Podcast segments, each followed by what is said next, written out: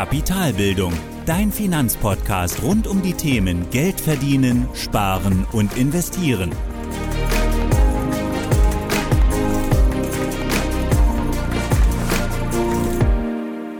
Hallo und willkommen zu einer weiteren Folge meines Podcasts. Ich bin Thorsten von Kapitalbildung und heute habe ich wieder ein Interview für dich. Und zwar Pascal Kielkopf von etf1.de. Und Pascal ist einer der Gründer der ETF-Datenbank etf1.de.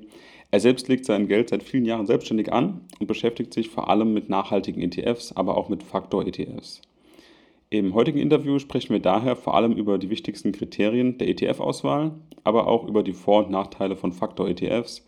Außerdem geht es noch um nachhaltige ETFs und welche Ergänzungen es zu einem Basis-ETF sonst noch geben kann, neben dem üblichen Emerging Markets oder sonstigen ETFs. Sei also gespannt, was dich erwartet und schau auch gerne mal auf etf1.de vorbei. Den Link findest du in den Show Notes. Jetzt aber viel Spaß beim heutigen Interview und los geht's. Ja, dann ähm, willkommen zum Interview, Pascal. Vielen Dank, dass du dir Zeit genommen hast. Ähm, vielleicht kannst du einfach mal kurz anfangen und erklären, was etf1.de genau ist, wer dahinter steckt, aber vielleicht auch zu dir selbst. Ähm, wer bist du, wo kommst du her, was machst du genau? Und dann auch vielleicht natürlich, wie schon gesagt, auf etf1.de einfach kurz eingehen, was ist eure Webseite, wen sind die Inhalte gedacht und so weiter. Einfach eine kurze Einführung von deiner Seite. Ja, herzlichen Dank für die Einladung. Mein Name ist Pascal Kielkopf und ich komme ursprünglich aus dem schönen Schwabenland und ähm, interessiere mich seit 2013 selbst für Aktien, habe da auch angefangen zu investieren und ähm, dann nach einer Berufsausbildung mir überlegt, ich will in die Richtung gehen, habe mich dann für das Studium der Wirtschaftswissenschaften entschieden und mache jetzt meinen Master gerade in Finance. Von dem her, ich lebe komplett für das Thema Finanzen und ähm, hatte am Anfang vor allem in Einzelaktien investiert, dann aber äh, irgendwann gemerkt, okay, eigentlich war die Performance von den Titeln, die ich gewählt habe, gar nicht so gut. Und ähm, hätte ich einfach in MSCI World investiert, wäre ich deutlich besser gefahren und ähm, habe dann meine Strategie mehr und mehr auf ETFs umgestellt.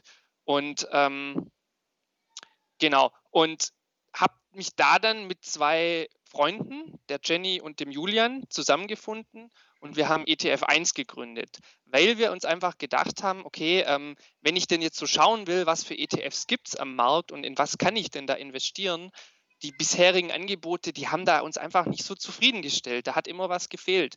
Und haben wir gedacht, ja, das können wir besser machen. Und so haben wir ETF 1 gegründet und online gestellt und wollen als Privatanleger, also wir sind drei einfach nur Privatanleger und machen das nebenher, ähm, da einfach für Privatanleger eine Datenbank und eine, ein Suchtool bieten, wie man ETFs filtern, analysieren und ähm, für sich den richtigen finden kann. Das haben wir dann online geschaltet.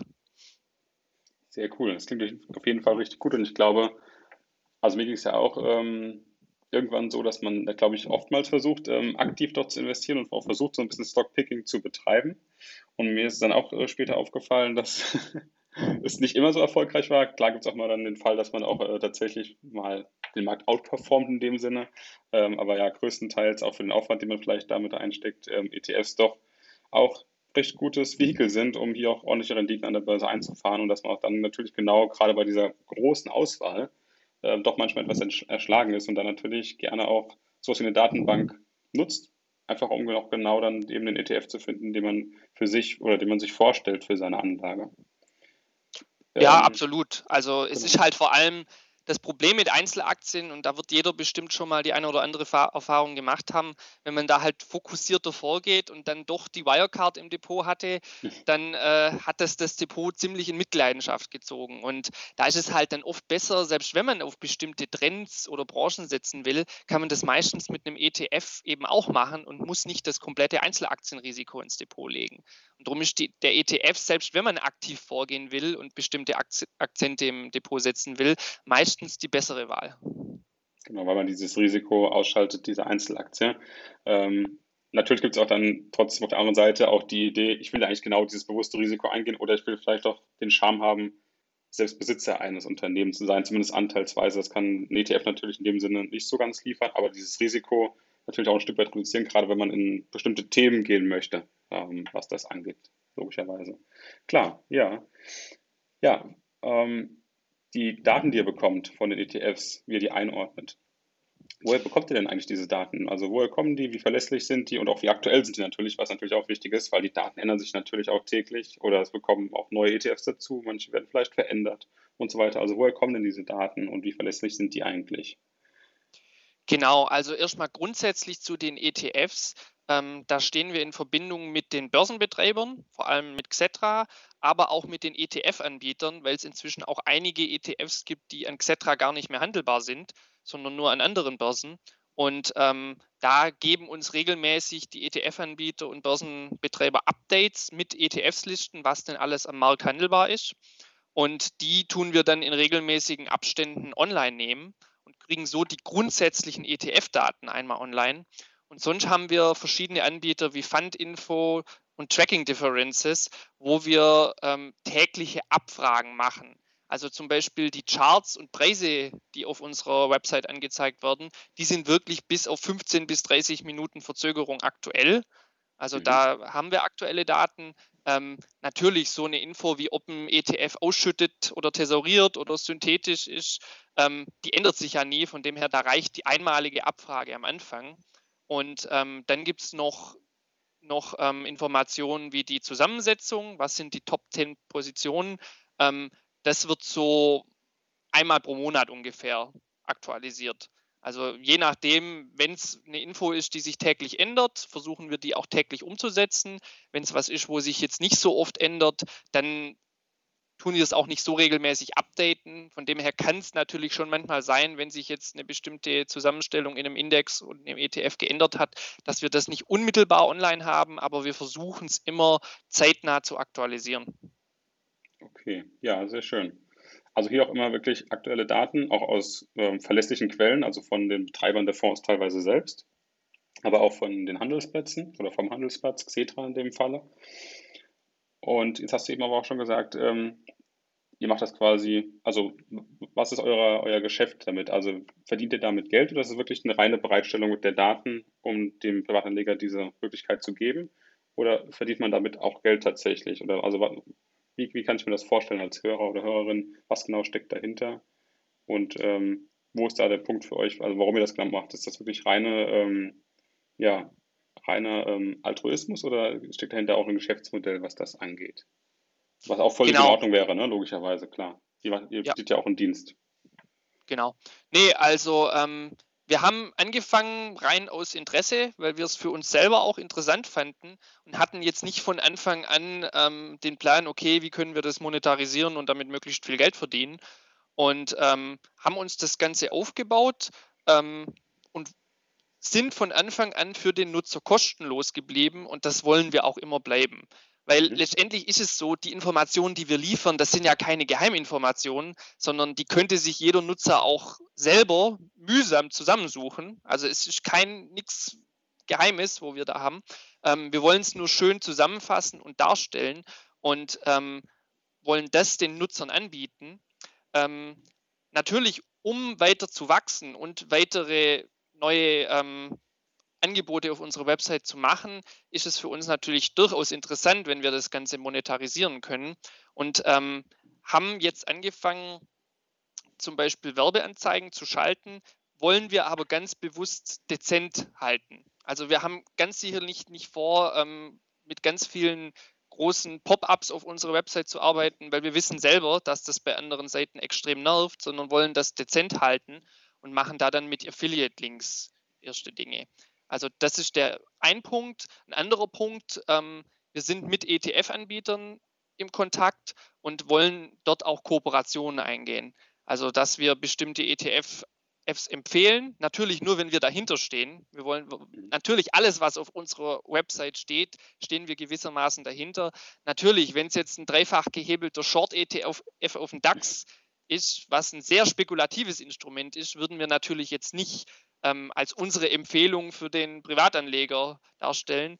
Aber bestimmte Themen und Trend-ETFs, die durchaus interessant sind, da können wir mit gutem Gewissen dahinter stehen und die empfehlen wir und werden dann entsprechend vom ETF-Anbieter vergütet.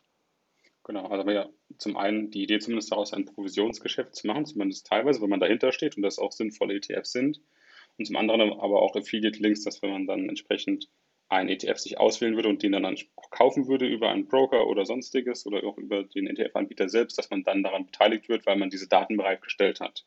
Also diese Affiliate-Links, die man auch von Amazon kennt beispielsweise. Genau. Okay, genau. Ich glaube, wichtig hier ist auch zu verstehen, dass man, wenn man sowas hört, Provision ist dann schnell in einer komischen Ecke, weil man es natürlich auch aus dem Bankgeschäft kennt, ähm, genau das eigentlich nicht möchte. Aber hier geht es ja tatsächlich darum, ähm, Daten bereitzustellen und äh, bei der Empfehlung zu helfen oder bei der Entscheidung zu helfen. Aber die Entscheidung muss natürlich am Ende trotzdem jede Person selbst treffen und informiert darüber sein, was am Ende dort passiert. Und ihr liefert im Prinzip genau diese Daten, um diese informierte Entscheidung treffen zu können. Das genau ist ja die Idee von ETF 1. So würde ich es auch verstehen, richtig? Genau. Und ähm, diese Provision erhalten wir zwar vom ETF-Anbieter, die fällt aber bei dem Nutzer, der den ETF über unseren Link so quasi kauft, für ihn fallen keine Mehrkosten an. Also es ist eine genau. reine Rückvergütung vom ETF-Anbieter, aber für den Nutzer fallen keine Kosten an. Von dem ja. her ist es eine Win-Win-Situation, würde ich sagen. Genau. Und auch bei anderen ETF-Datenbanken, die es natürlich auch da draußen gibt, das funktioniert genauso. Ne? Also das muss man ja auch ganz offen sagen, ähm, genauso funktioniert das ja auch. Okay. Genau, also das ist das gängige Geschäftsmodell. Ähm, es gibt durchaus andere Anbieter, die Premium-Funktionen anbieten, für die man dann bezahlen soll. Mhm. Also wenn man irgendwelche genauen Dividendeninformationen will und so weiter, haben wir uns aber bewusst gesagt, nee, das wollen wir nicht. Also entweder wir machen das komplett für den Nutzer kostenlos oder wir lassen es bleiben. Aber dann so, so Premium-Funktionen, wo viele eher abschrecken, würde ich mal sagen, wollten wir ganz bewusst nicht anbieten. Okay. Ja, verstanden. Ich glaube, dann ähm, wäre jetzt auf jeden Fall ja das Wichtigste die wichtigste Frage auch, wie wähle ich denn jetzt so eigentlich meinen geeigneten ETF aus? Also die Frage an dich, auf welche Kriterien sollte ich denn achten, wenn ich mir einen ETF auswähle? Ich weiß, das ist jetzt sehr, sehr allgemein gefragt, aber ich glaube, die Frage würde ich einfach mal so an dich weitergeben und ich bin gespannt, ähm, was da so bei rauskommt. genau. Ähm, also ich fange jetzt mal grundsätzlich an mit dem Kern-ETF. Also ich nehme jetzt mal vorweg, es macht ja meistens Sinn, einen weltweit gestreuten breiten ETF als seinen Kern-ETF zu setzen. Und ähm, was bei vielen der MSCI World, der FTSE All World oder der MSCI ACWI ist, also das sind so die gängigen Standard-ETFs.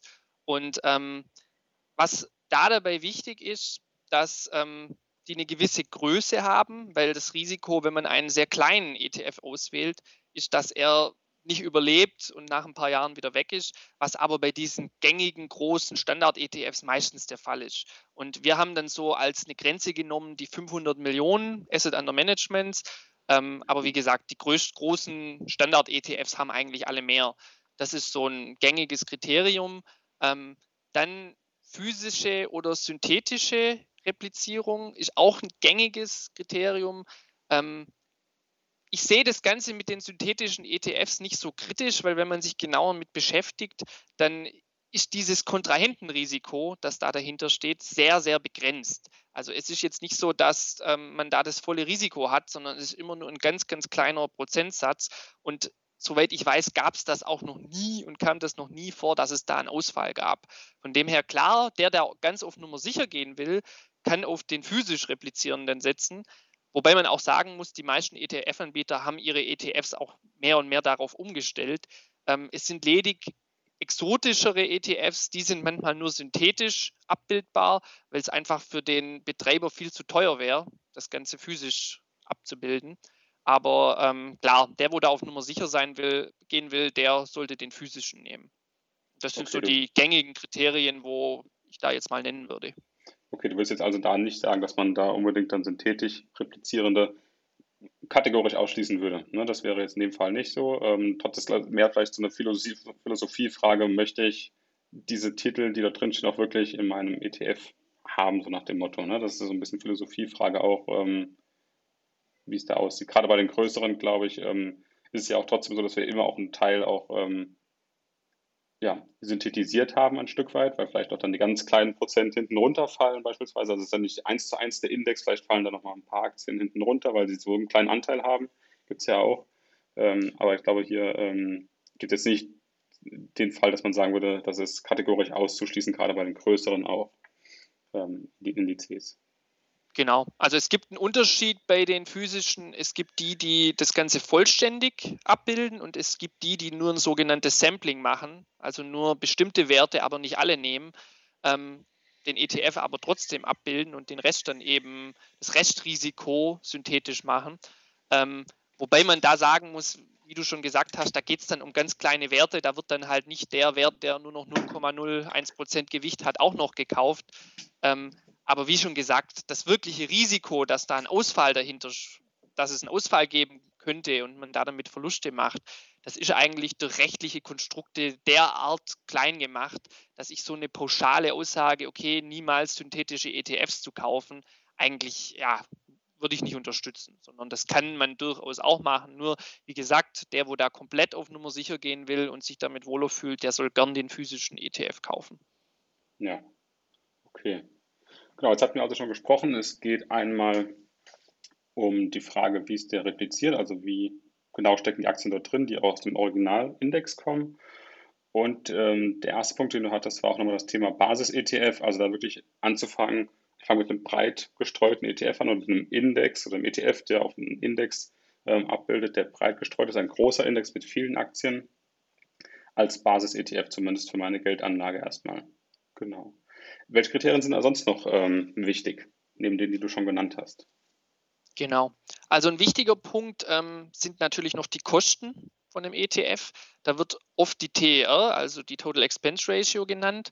Wobei, ähm, wenn man ehrlich ist, ist es nicht unbedingt die TER, wo entscheidend ist, sondern die sogenannte Tracking-Differenz, sprich der Unterschied, wie hat sich der ETF im Vergleich zu seinem Index entwickelt. Und weil da stecken die TR schon drin, aber überraschenderweise ist es halt oft so, dass ähm, diese Tracking-Differenz, viele ETFs schaffen, dass die, diese Tracking-Differenz kleiner ist wie die TR. Das heißt, sie können irgendwo noch was rausholen, sodass die wirklichen Kosten niedriger sind. Und es gibt sogar manche ETFs, die haben eine negative Tracking-Differenz. Das heißt, sie sind sogar besser wie ihr Index. Und darum ist diese Kennzahl meistens die bessere. Natürlich ist eine Einschränkung, diese Tracking-Differenz, die kann jedes Jahr anders sein. Also es kann sein, dass ein ETF in einem Jahr schafft, seinen Index zu schlagen, in einem anderen Jahr schafft das nicht. Aber es ist meistens eine ganz gute Orientierung. Es ist jetzt selten so, dass es da Riesenschwankungen gibt. In einem Jahr ist er 2% besser, im anderen 5% schlechter, sondern wenn er es in den letzten Jahren geschafft hat, tendenziell besser zu sein oder dass diese Tracking-Differenz sehr klein ist, dann wird das vermutlich in der Zukunft auch sein. Okay. Und da ist aber dann jetzt die TER keine verlässliche Größe, weil es natürlich entsprechend volatil ist, was die Performance angeht ähm, des ETFs, aber zumindest als Daumenregel auch ähm, heranzuholen, was das Thema Kosten angeht, richtig? Genau. Und man muss dazu sagen, diese Tracking-Differenz, ähm, wir weisen sie ja auch bei unseren ETFs aus auf ETF 1. Allerdings tut diese Seite Tracking-Differences unser Partner hat es nicht für alle ETFs. Also gerade wenn es exotischere ETFs gibt, ähm, tun die das nicht berechnen. Und dann ist natürlich die TER oft das Einzigste, auf das man zurückgreifen kann. Von dem her ähm, auf beides schauen, aber entscheidend ist meistens die Tracking-Differenz. Okay. Wahrscheinlich auch je größer oder ja, je bekannter, populärer ein ETF, desto mehr Daten gibt es da wahrscheinlich auch. Ne? Desto, desto mehr Daten werden wahrscheinlich auch bereitgestellt. Klar. Ähm, genau. Die Frage wäre aber nochmal hier jetzt bei der TER. Ähm, die schaue ich mir ja in jedem Fall trotzdem an und gehe natürlich auch ein Stück weit danach oder entscheide da auch ein Stück weit danach. Ähm, ja, die Frage ist ganz oft, die auch bei mir kommt, ja, wie finde ich denn den günstigsten ETF? Ähm, wie funktioniert das denn das Ganze? Und da bin ich auch ein ganz großer Freund davon, nicht so sehr auf aktuelle Angebote zu schauen, wenn ihr vielleicht gerade im Sparplanangebot sehr, sehr günstig ist, ähm, seht ihr das ähnlich, weil es da einfach viele, viele Sparplanangebote gibt, die aber nach zwei, drei Wochen oder vielleicht nach zwei, drei Monaten oder auch Ende des Jahres auslaufen und dann ähm, der ETF, gerade was die Ordergebühren angeht bei bestimmten Brokern, wieder ansteigen. Die TER natürlich aber nochmal eine gesonderte Kosten, ähm, äh, ein gesonderter Kostenpunkt ist, der den ETF betrifft, aber die Ordergebühren natürlich nochmal separat betrachtet werden müssen, wenn es darum geht, diesen ETF zu handeln, gerade auch mit einem Sparplan dann später. Genau, also absolut. Die Ordergebühren sind ähm, sogar wesentlich kritischer, weil wenn man bei manchen Banken ähm, bis zu 15 Euro pro Order zahlt. Also die Neo-Broker, die sind natürlich super, da zahlt man oft gar nichts oder nur einen Euro. Ähm, aber gerade ältere Direktbanken ähm, oder auch klassische Banken, ähm, da sind diese Gebühren extrem hoch. Und wenn man jetzt natürlich eine Sparrate hat von, sagen wir mal, 100 Euro und jedes Mal 10 Euro Ordergebühren zahlen muss, ähm, was jedes Mal 10 Prozent ausmacht, dann ist das natürlich ein schlechtes Geschäft. Von dem her ähm, absolut richtig, ähm, dass man darauf schaut. Ähm, und es ist sogar meistens so, dass ja, diese Ordergebühren, die machen mehr aus. Also ich selber bin sogar ein Freund davon zu sagen, wenn ich jetzt zum Beispiel einen Sparplan auf den MSCI World habe, dass ich dann den, der halt gerade kostenlos als Aktion besparbar ist, den wähle ich aus und wenn der irgendwann nicht mehr kostenlos ist, dann bespare ich mit Absicht einen anderen und lasse den alten einfach liegen sozusagen. Weil, und selbst wenn der dann eine höhere ähm, TER hat, weil diese Ordergebühren, die machen meistens so viel mehr an Kosten aus, dass diese günstigere TER ähm, sich da dagegen gar nicht rechnet und fast nichts ausmacht.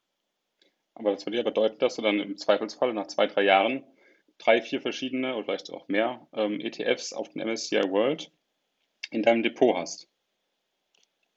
Ja, das kann durchaus sein. Würdest du dann später konsolidieren oder wie würdest du das dann machen? Also, weil das äh, also finde ich auch ganz spannend, das äh, zu hören, dass dann das auch dann einfach immer nicht nach einer Aktion richtet, weil das ist ja eigentlich genau mein Punkt gewesen, genau das nicht zu machen, sich immer nach diesen Aktionen zu richten, weil mich das einfach total stören würde, ehrlich zu sein. Ähm, und da nicht so sehr drauf zu geben. Klar sollte, wie du sagst, das jetzt Ganze nicht, der, die Ordergebühr nicht bei 10% der Sparrate liegen, ähm, was glaube ich auch ein Extremfall wäre, glaube ich. Also bei den Direktbanken, bei den Online-Banken ähm, sind die auch schon deutlich günstiger, aber auch eine alte Geschäftsbank wie jetzt eine ähm, Sparkasse oder eine Sparda oder Volksbank oder sonstiges.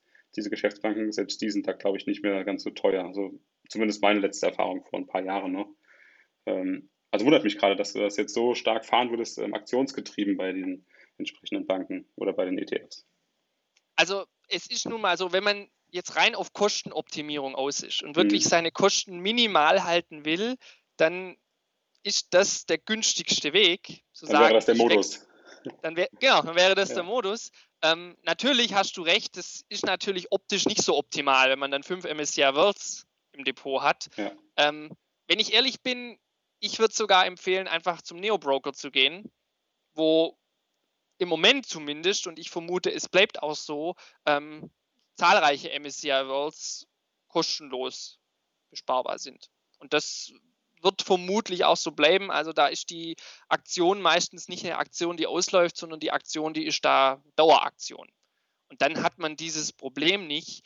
Ähm, klar, wenn man bei einer traditionelleren Direktbank bleibt, wo die Aktion irgendwann ausläuft, ähm, ja, da muss man sich halt überlegen. Also das ist dann ein Kompromiss, den man eingehen muss. Entweder man muss, man sagt, ähm, okay, ich will bei dem einen bleiben und zahle dann halt die höhere Ordergebühr jeden Monat, oder man fährt anders. Also ich mhm. sehe es so, ähm, ja, wenn man es auf Kostenoptimierung aus ist und bei seiner Direktbank ja. bleibt, dann wählt man halt den zweiten Sparplan.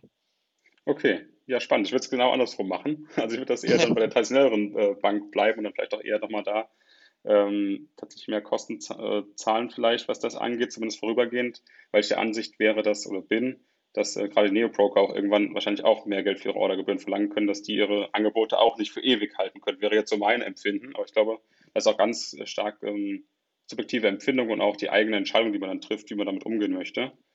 Genau.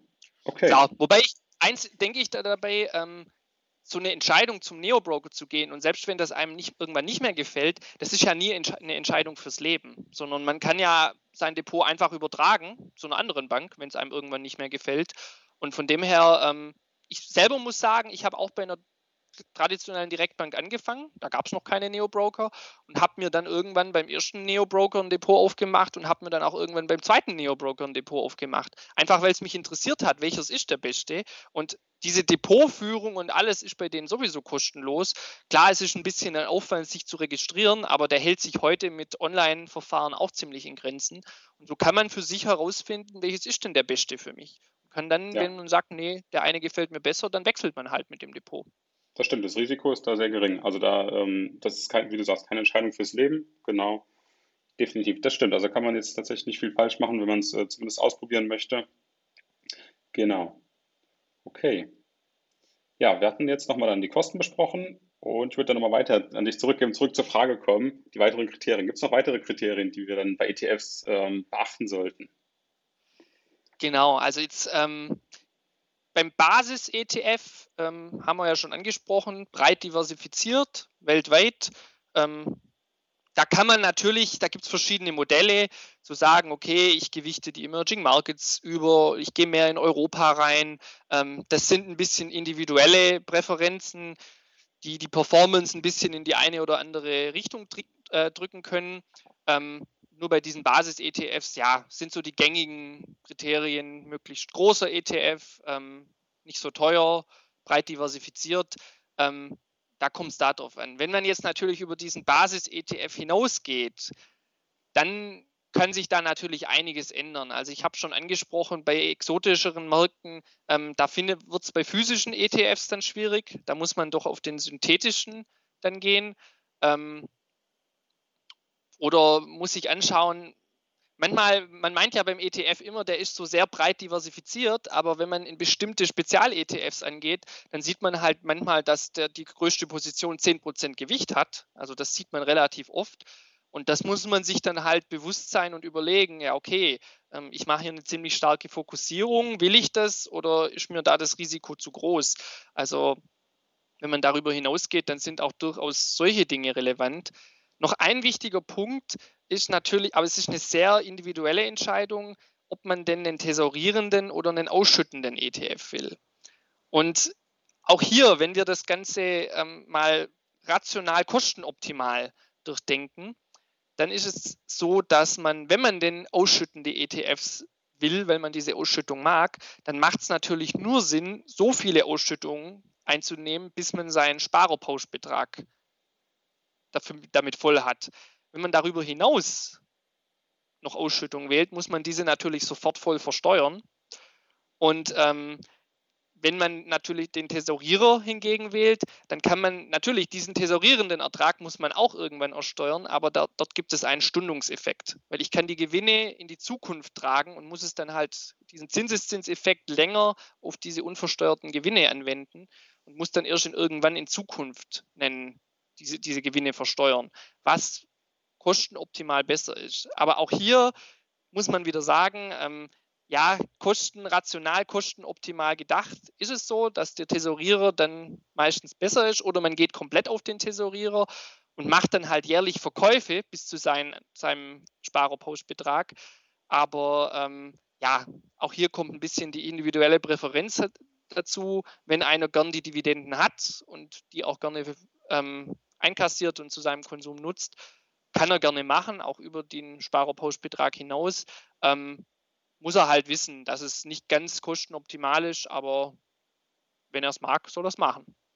Genau, ich glaube, das ist auch, auch da wieder so ein bisschen Philosophiefrage, wie, ähm, wie mag ich das? Ne? Also genau, wie du sagst, möchte ich dann vielleicht diese Ausschüttung nutzen für mich? Ähm, ist das vielleicht so psychologisch auch ein ganz netter Effekt, auch mal was zurückzubekommen von seiner Anlage?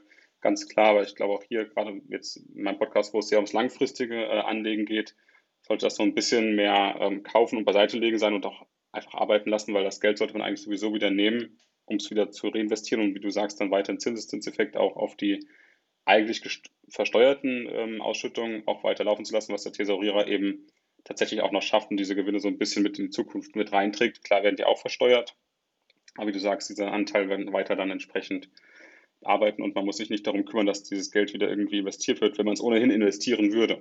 So, das wäre so die Idee. Genau. genau. Ja, wie könnte denn jetzt, äh, wenn wir jetzt mal anschauen, dass so die grundlegenden äh, Kriterien sind, was wäre denn jetzt so eine typische Ergänzung zu dem Basis-ETF? Du hast eben auch schon mal angesprochen, dass man so ein bisschen mehr fokussiert, ähm, nicht so sehr spezielle Themen-ETFs, sondern vielleicht nochmal einen zweiten ETF, den man dazu nehmen könnte, wenn man es so ein bisschen generalistischer noch aufstellen würde, weil der MSCI World oder auch ähm, gut, FTSE World ist ein bisschen noch breiter diversifiziert, aber gerade der MSCI World ist ja auch sehr stark Richtung USA, sehr stark Industrieländer. Ähm, was wäre denn da so dann im Prinzip die nächste Ergänzung, um den Basis-ETF entsprechend zu komplementieren? Genau. Ähm, was natürlich geht, ich habe schon angesprochen, man kann bewusst bestimmte Regionen übergewichten. Also zum Beispiel stark in die Emerging Markets gehen oder Europa höher gewichten. Das ist eine Idee. Und ein ganz großes Thema, wo ich ja ein großer Verfechter davon bin, ähm, sind Faktor-ETFs.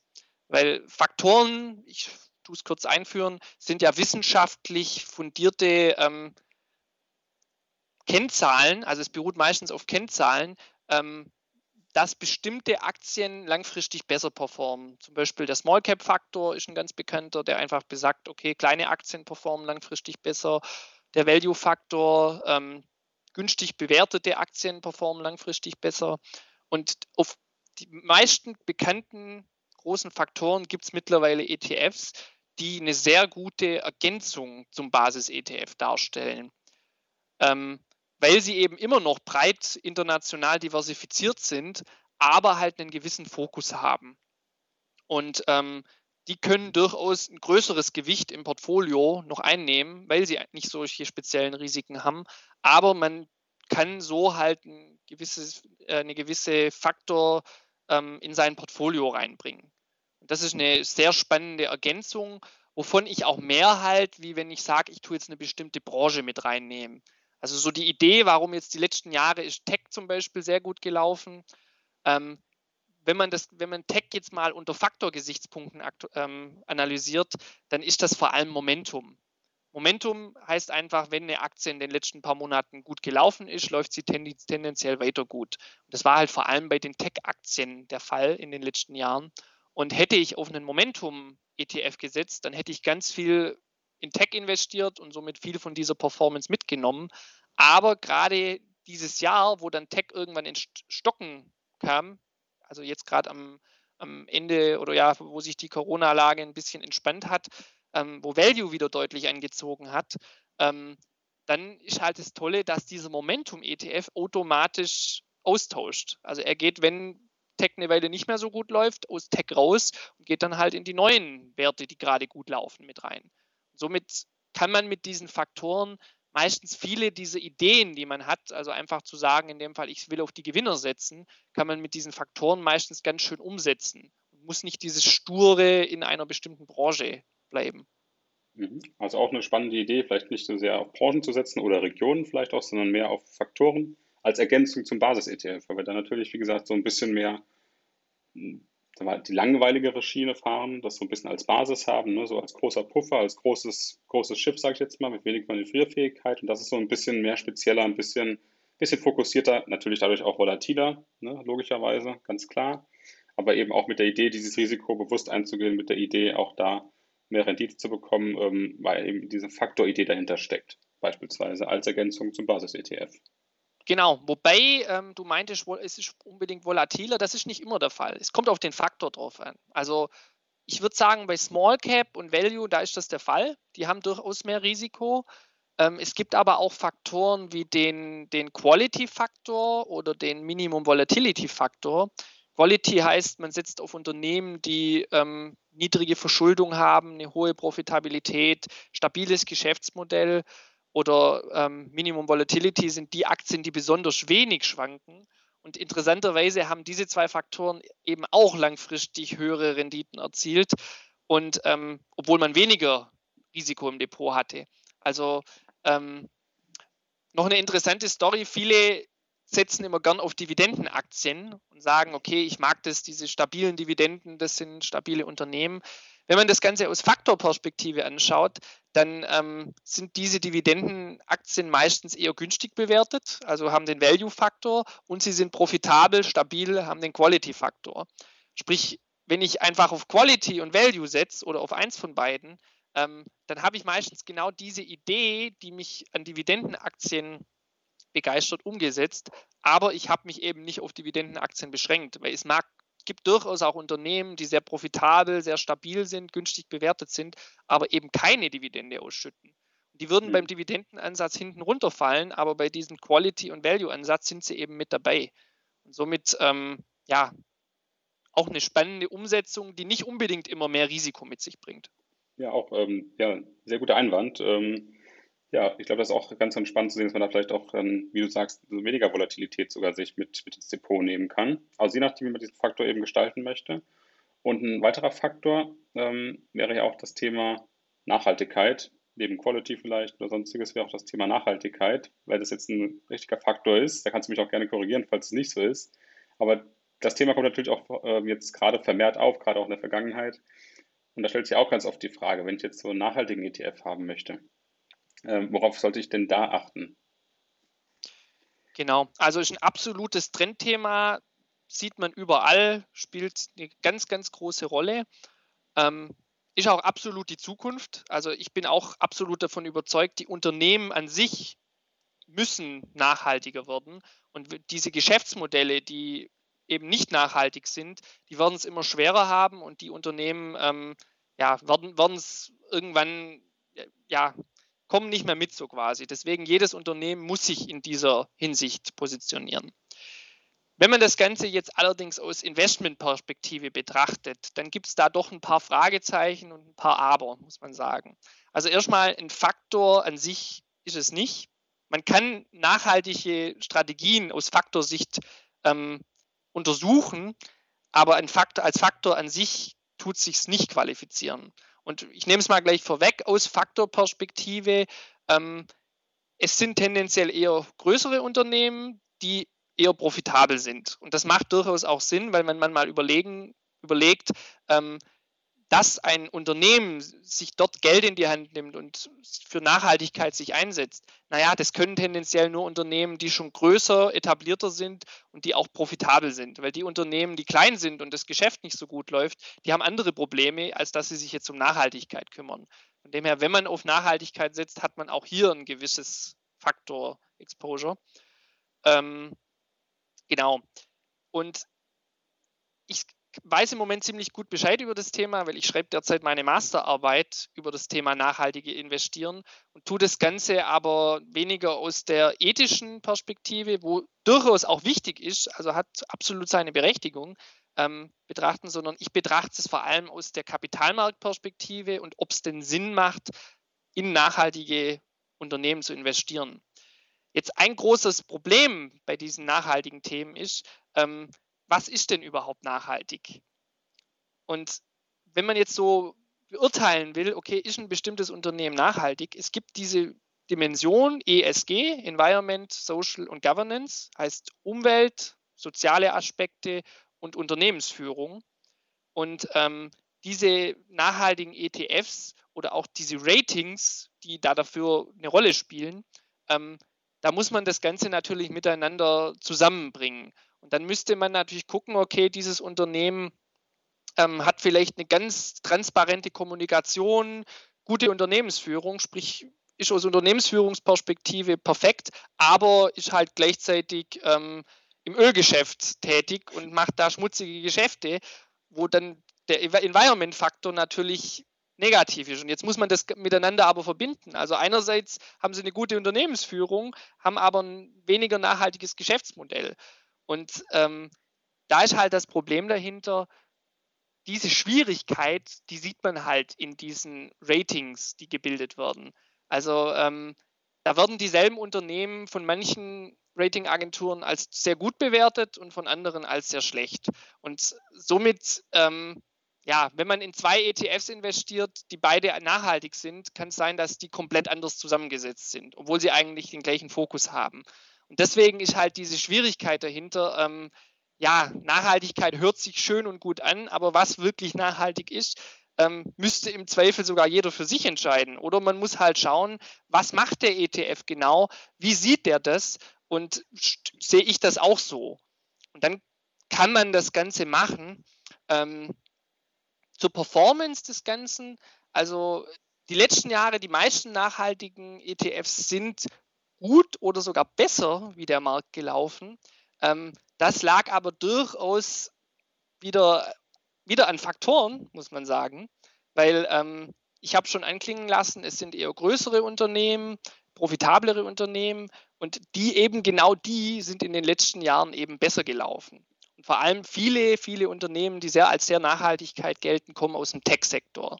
Weil wenn ich natürlich mir anschaue, okay, einerseits den Tech-Sektor, Internetgeschäft, wo wenig, ähm, ja, wenige Effekte auf Umwelt und so weiter gelten. Und wenn ich die mit klassischen Sektoren wie der Industrie oder dem Energiesektor vergleiche, die als weniger nachhaltig gelten und auch schlechter gelaufen sind, ähm, dann kann man schon erklären, okay, eigentlich kommt es von den Industrien und jetzt nicht unbedingt, weil die nachhaltig sind. Wenn sich das natürlich in den nächsten Jahren dreht und wieder andere Sektoren besser laufen, dann würde man das auch bei diesen nachhaltigen ETFs sehen, dass die dann eben auch schlechter laufen. Wobei man muss natürlich auch eins sagen, ähm, bei diesen nachhaltigen Ansätzen, da gibt es natürlich verschiedene ähm, Stränge, sage ich jetzt mal. Also es gibt manche ETFs, zum Beispiel den MSCI World X Controversial Weapons, ähm, der ist ein sehr sanfter Ansatz, weil er nimmt den MSCI World als Basis und tut lediglich Unternehmen, die kontroverse Waffen produzieren, aussortieren. Und wenn man dann mal anschaut, wie viele Unternehmen da rausfallen, dann sind das meistens nur eine Handvoll. Also dann hat er fünf Unternehmen weniger wie der Standard MSCI World. Da ist der Effekt zu vernachlässigen. Und da gibt es jetzt die unterschiedlichsten Ansätze, die in ihrer Ausprägung verschieden streng sind. Der strengste ist der MSCI World SRI, Social Responsible Investing, bei dem von den ungefähr 1400 Werten des MSCI Worlds nur noch die 300 bis 400 Werte erhalten bleiben. Da weicht man natürlich, was die Anzahl angeht, schon ziemlich stark ab. Und da hat man dann deutlich, also na, deutlich ist übertrieben, aber man hat ein höheres Risiko bezüglich Einzelwerten. Deswegen ich empfehle immer den Leuten, ähm, wenn sie ihnen das wichtig ist und sie wollen unbedingt in nachhaltige ETFs investieren, dann so ein Zwischending zu nehmen. Jetzt nicht unbedingt den SRI, der einen extremen Fokus hat, sondern es gibt den e MSCI World ESG Screened, der hat, ähm, ich weiß jetzt gerade nicht die genaue Anzahl, aber der hat nicht ganz so, sind nicht ganz so viele Unternehmen draußen und ähm, ist immer noch sehr nah am MSCI World dran.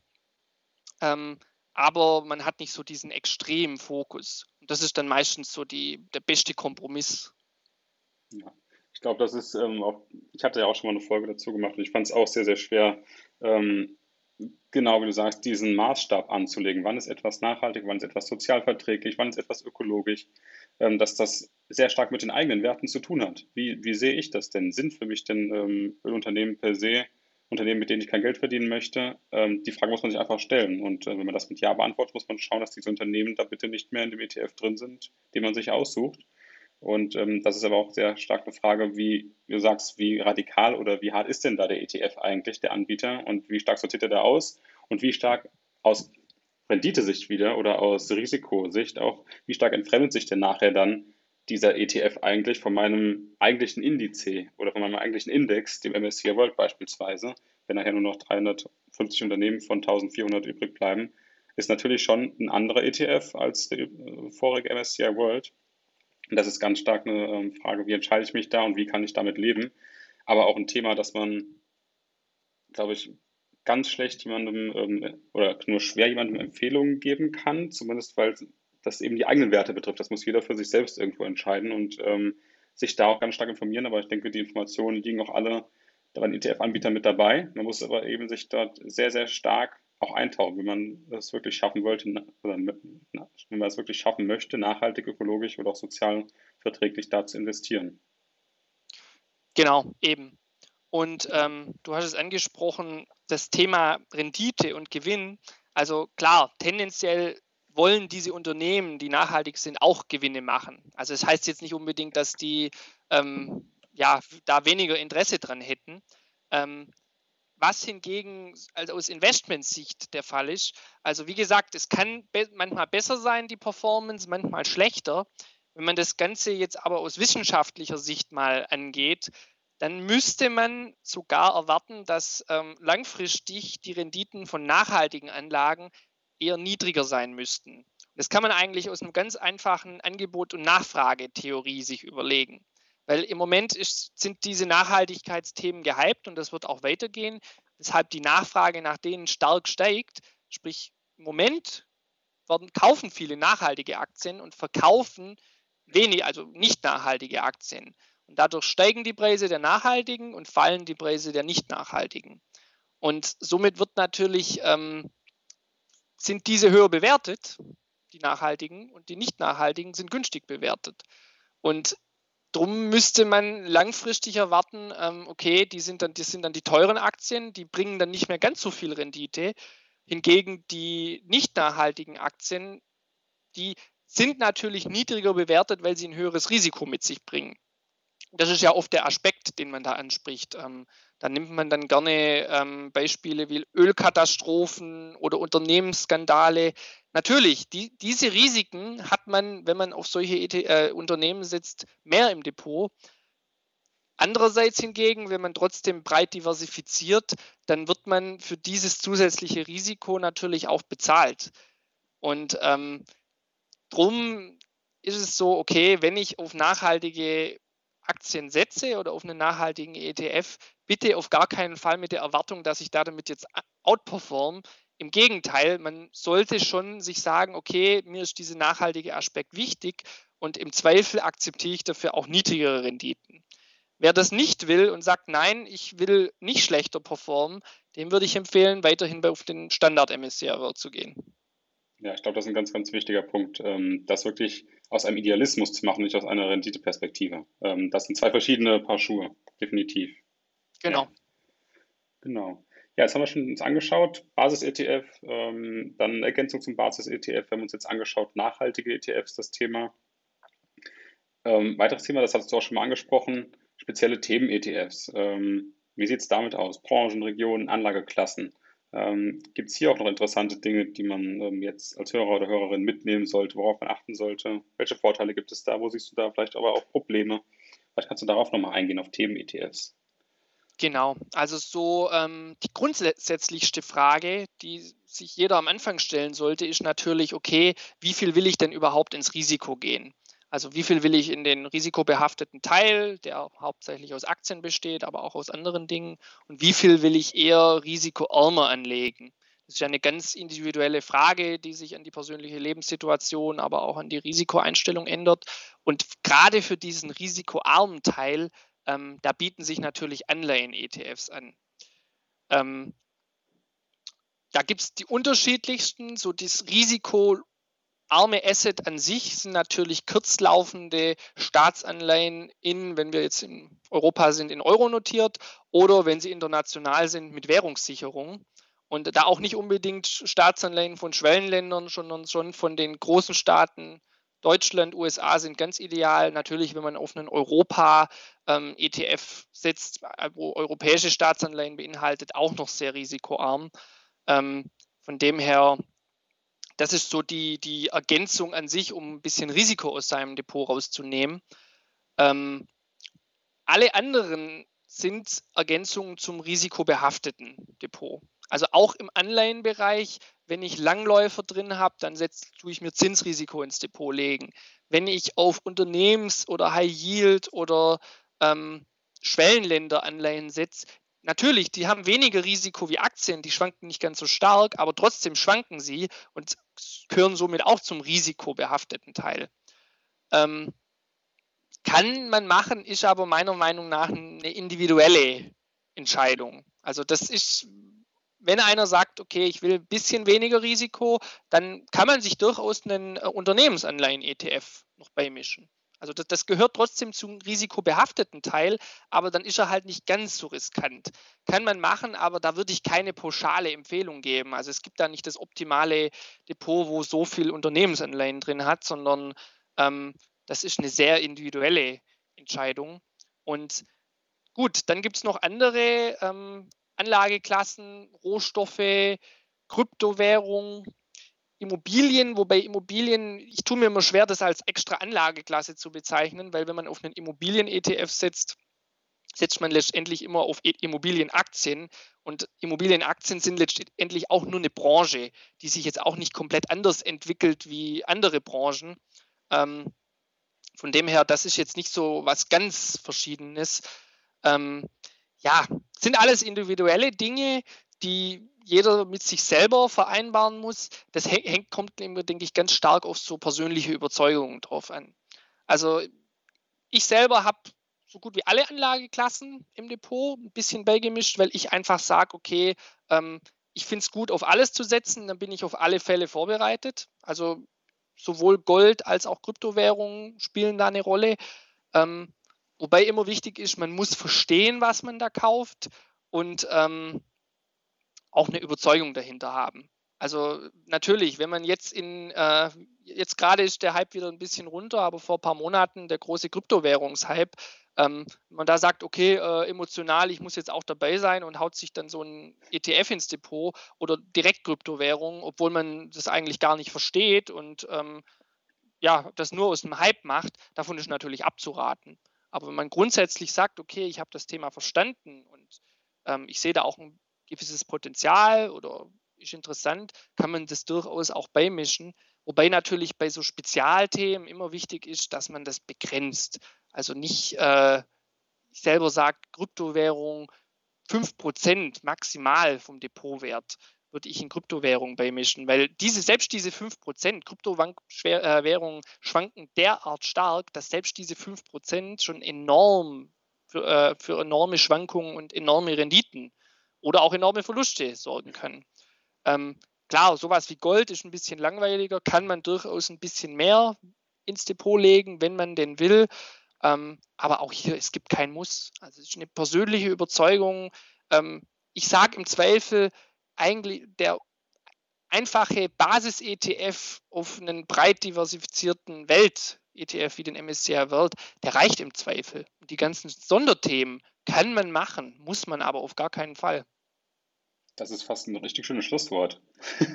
also, äh, also wenn jetzt nicht auf, das Interview zu führen, aber das finde ich, ähm, sehe ich ganz genauso. Also, wie gesagt, der Basis-ETF ähm, ist, würde ich auch sagen, die Basis ist ein Muss, ähm, letztendlich, wenn es darum geht, Vermögen aufzubauen, langfristig und alles andere kommt hinten dran aus eigener persönlicher Überzeugung, ähm, aber auch, wie du sagst, wirklich auch mit, dem, mit der Perspektive, das zu verstehen, das auch wirklich wissentlich zu wollen, zu wissen, warum man das macht oder auch einen Glaube dahinter zu haben, ähm, eine Perspektive dahinter zu haben und nicht irgendwelchen Trends zu folgen, die da irgendwie andauernd mal wieder auf einen zuschwappen, ähm, von denen man irgendwie in den Medien zugespielt wird und da auch dann versuchen mitzufahren und da entsprechend Themen aufzusitzen, die, von denen man vielleicht gar keine Ahnung hat, wie du sagst, im schlimmsten Fall oder auch am Ende einfach ähm, auch vielleicht ein zu großes Risiko eingeht, ohne zu wissen, was dort eigentlich genau passiert. Und wenn man sowas macht, diese Fokussierung, dann natürlich auch mit einem geringeren ähm, ja, relativen Anteil des Vermögens, logischerweise, wie du auch gesagt hast. Genau. Genau, also so sehe ich auch, ähm, viele, die sind natürlich begeistert, auch wie du es vorher schon gesagt hast, auf bestimmte Einzelaktien. Ähm, ich auch. Also wie, gesagt, ich habe mit Einzelaktien angefangen, dann irgendwann gemerkt, äh, ist nicht so wirklich die gute Performance. Ähm, bin dann zwar schwerpunktmäßig auf ETFs gegangen, aber habe nach wie vor noch ein paar Einzelaktien im Depot. Nur de deren Gewicht macht halt heute deutlich weniger aus. Und ähm, Gott sei Dank muss ich sagen, weil ich habe es vorher schon angesprochen, auch ich war damals in Wirecard investiert und habe da einen ordentlichen Verlust hingelegt. Ähm, was zwar emotional einen mitgenommen hat, aber für mein Gesamtdepot hat sich das kaum ausgewirkt, weil ich habe diesen Grundsatz eben eingehalten, nur einen kleinen Teil pro Einzelaktie zu investieren, dass selbst wenn so ein Totalverlust auftaucht, der jetzt nicht die Performance vom gesamten Depot massiv nach unten zieht. Und dann kann man das durchaus machen, sich da mal ein paar Einzelaktien ins Depot zu legen. Ähm, und ja, selbst wenn das Tolle ist ja heute, dass ähm, viele Broker, da, die bieten ja auch über Sparpläne Teilaktien an. Also selbst wenn man sich eine Amazon-Aktie, die mehrere tausend Euro heute kostet, ins Depot legen will, muss man da ja nicht gleich eine ganze kaufen, sondern kann über einen Sparplan auch nur klein, ja, nur eine halbe oder nur ein Viertel davon kaufen und ist somit dabei, aber hat nicht dieses große Klumpenrisiko. Also neben den Themen-ETFs, die es gibt, ähm, gibt es durchaus auch die Möglichkeit, auch auf Einzelaktien zu setzen ähm, oder sonstige Dinge oder auch natürlich auch Anleihen selbst, ne? auch, auch die zu nutzen, gibt es natürlich auch die Möglichkeit. Also auch das ist immer wieder ganz klar eine Konzentrierung des Vermögens und da muss man eben schauen, dass man da mit einem geringeren Teil reingeht, wenn man das aus, Risikoperspektive betrachten möchte. Aber Basis sollte, wie du auch schon gesagt hast, natürlich ein größerer, breit diversifizierter ETF sein und alles andere ist dann der Bonus den dran aus eigener Überzeugung, aus ähm, eigenem Interesse vielleicht auch mit der Idee, da vielleicht auch bewusst mehr Risiko zu gehen, mit der Idee aber, dass man da irgendwie Gefühl hat, okay, da könnte was passieren, perspektivisch gesehen, glaube ich daran, dass beispielsweise, wie du gesagt hast, ähm, Immobilien vielleicht besser sind oder auch vielleicht Gold oder auch äh, Kryptowährungen, dass das Themen sind, die vielleicht interessant wären für das gesamte Portfolio, aber dann eben relativ gesehen deutlich geringerer Anteil.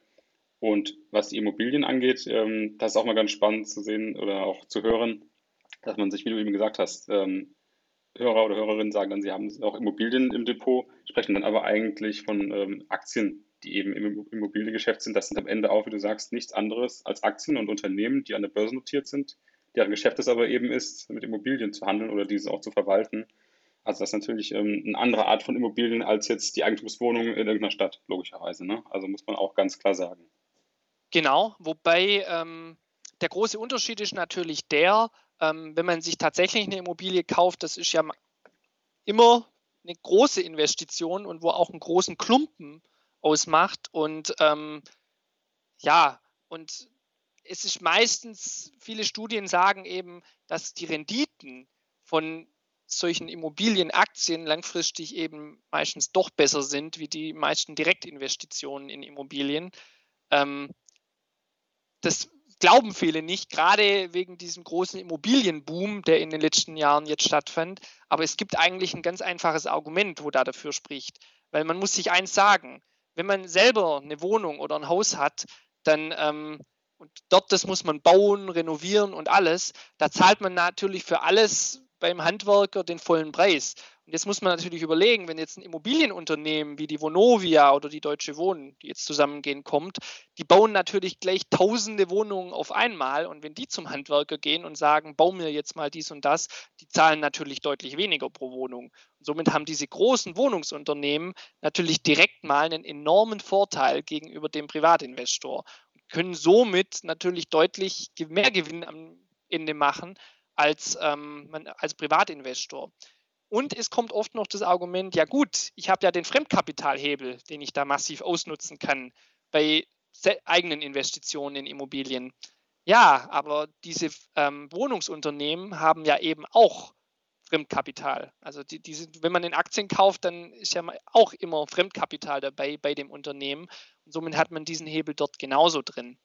Von dem her, ähm, ja, wenn man Immobilien will, bin ich von der Investition in Immobilienaktien eher überzeugt, ähm, aber auch nur als einen kleinen Teil. Also nur ja. weil, weil die Immobilie jetzt einen großen Klumpen in meinem Depot ausmacht oder in meinem Vermögen ausmacht, heißt es jetzt nicht, dass dann die Immobilienaktien einen großen Klumpen ausmachen müssen, sondern ähm, selbst wenn ich in MSCI World investiere, dann habe ich ja auch schon Immobilienaktien mit dabei. Also es ist einfach eine Branche neben vielen weiteren und ähm, es empfiehlt sich, das meistens einfach so umzusetzen und nicht gesondert ein großes Gewicht auf Immobilienaktien zu gehen. Ja, sehr schön. Ja, dann hatten wir jetzt hier auch nochmal die ähm, ja, weitere Fokussierung besprochen. Wir haben ähm, besprochen, wie suche ich mir den eigenen ETF aus. Nachhaltigkeit haben wir uns angeschaut und auch jetzt speziell nochmal, wie gesagt, die Themen-ETFs oder auch nochmal diese spezielle Gewichtung auf an einzelne Anlageklassen.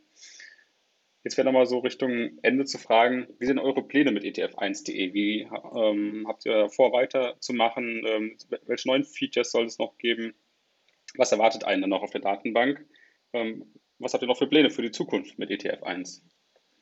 Genau, also ähm, wir sind mega glücklich. Wir hätten das gar nicht so erwartet, dass wir so stark wachsen ähm, mit der Zeit. Also so gesehen hat jetzt diese, das Corona-Jahr für uns einen Vorteil gehabt, weil ähm, die Leute hatten Zeit, sich mit Geldanlage zu beschäftigen und das haben wir auch auf unserer Homepage gesehen, auf ETF1, dass die Nutzerzahlen deutlich gestiegen sind und ähm, auch das Interesse einfach am Kapitalmarkt gestiegen ist, was wir sehr begrüßen.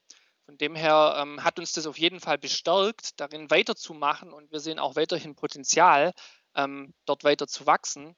Und ähm, ja, unsere Pläne sind, ähm, wir wollen unseren Anteilmarkt weiter steigen. Also ähm, und ja, wie wollen wir das erreichen? Wir arbeiten daran an weiteren Futures. Also ähm, eins der nächsten großen Dinge soll ein ETF-Vergleich sein, dass ich mir bewusst zwei oder mehrere ETFs anschauen kann und verschiedene Kennzahlen ähm, direkt nebeneinander vergleichen kann die Performance miteinander vergleichen kann. Ähm, das sind so ja, Features, die gibt es bei den meisten anderen so noch nicht. Und wenn es die gibt, wir wollen ein bisschen mehr bieten. Also das wird, ich will jetzt nicht zu viel für überrat, äh, dazu sagen, wird man dann sehen, wenn es soweit ist.